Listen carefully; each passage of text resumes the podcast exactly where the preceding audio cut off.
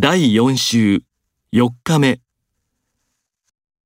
悪いことと知りながら盗みを繰り返した。狭いながらも楽しい我が家という言葉がある。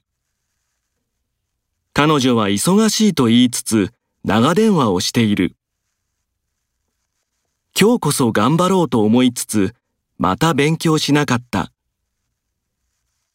先生と相談しつつ進路を決めたいと思う。医療はますます進歩しつつある。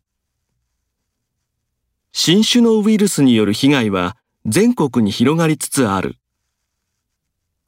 知らないくせして知っているようなことを言うな。